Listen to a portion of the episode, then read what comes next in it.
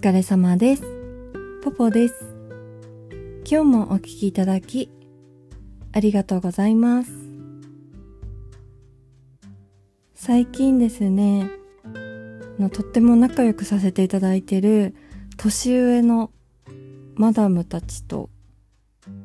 ランチをご一緒にさせていただいたんですけど、コロナもね、あったから1年ぶりくらいにみんなで集まってで3人なんだけどでそれぞれねちょうど10歳くらいずつの年の差があるんですね。私アラフォーで1人はアラフィフで1人はアラカンって感じで。で10歳ずつぐらい年の差があるんだけどずっと仲良くしてもらっててあの本当にねありがたいんですけどあのこのねお二人とお二人のマダムといるとすごくね居心地が良くてであの前にねお話ししたかもしれないですけど自分をね何かこう偽ったり自分の感情とかねも含めて偽ったりしてるとその偽ってる自分に合った人を引き寄せ引き寄せてしまうっていうのを聞いてでそうしてるとさ本当に必要な人が分からなくなるというかだからね自分をこう偽るのをねやめてこう正直に生きようというか。そうするとその自分に正直な自分に合った人をが引き寄せられるのかなって思って自分が居心地がいい人とあのプライベートはね仕事以外は一緒にいたいなって思ってて。無理してさこう友達付き合いとかするのはもうアラフォーになってやめたんですね。でこのマダムたちだと前からもうなんか変な気を使わないっていうかもう相手にもねそう思っていただけてたらいいなって思うんだけどなんかね忙しい時はもう本当に放っといてくれるしやっぱ年代がこう10個10個違うからまあ一人のねマダムとは20個違うわけでもうね興味あるとものとかも全然違うんですね。興味あるものとか。でまあ、コンサートとか私あんまり興味ないのでそういうのはね私を誘わずに勝手に2人で行ってくれて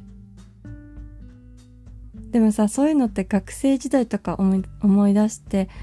3人組とかでいるとさ必ず2対1で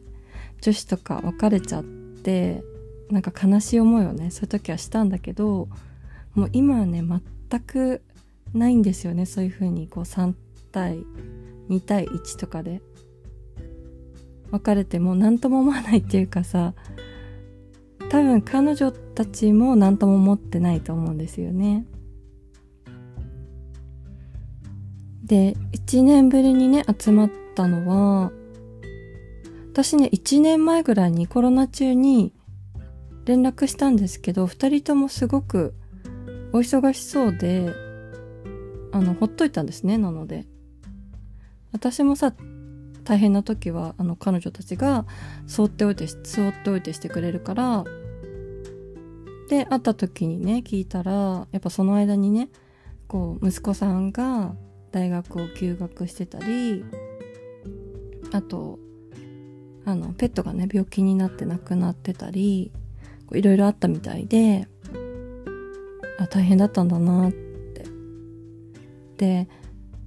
つもさずっと一緒にいてくれる人だけが友達じゃないじゃないですか。で私もねなんか大変な時あったら全然放っておいてくれるしで落ち着いて連絡すればまた受け入れてくれるし前みたいにねでもちろんさ相談すればね相談乗ってもらえるしで変にね詮索もしてこないしだから私も彼女たちの知らないこといっぱいあると思うんですけどなんかこの同年代ではね絶対なさそうなこの何とも言えない距離感がね私結構好きで、で、今回ね、初めて3人で旅行に行くことになったんですけど、で、私ね、誰かと部屋一緒っていうのが、ちょっと無理で で、まあ、かなり無理って別部屋にしてもらうんですけど、だから2部屋取って、1部屋には2人のマダムで、1部屋は私。で、他にもね、1人でそこ旅行先で行きたいとこあるから、ちょっと現地集合、現地解散ってことになって、で、こういうのって同年代の友達だと絶対言えないじゃないですか。あの、貧縮っていうかさ、嫌われちゃいますよね、こんなこと言ったら。でね、こんな私がわがままを言っているにもかかわらず、もうそれをね、そのまま気持ちよく受け入れてくださって、私の意見も尊重してくれて、それで、その上で仲良くしてもらえるって本当に幸せだなと思っって。で、まあ最初にね、自分を偽ってると、その偽ってる自分に合った人が寄ってくるっていうのをお話ししたんですけど、だからね、本当に正直でいると本当に必要なものが集まってくるなって思って、